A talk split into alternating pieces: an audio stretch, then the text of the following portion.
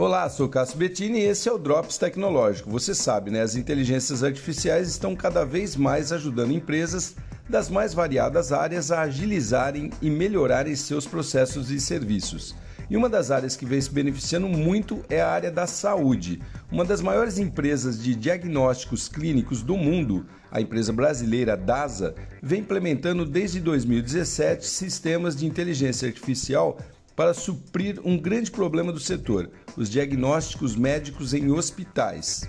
Hoje, o sistema já lê cerca de 6 mil laudos médicos por dia em busca de achados críticos, né, que são imagens clinicamente importantes, de um nível aí de gravidade que estejam relacionados à ameaça à vida do paciente, os quais demandam ações urgentes.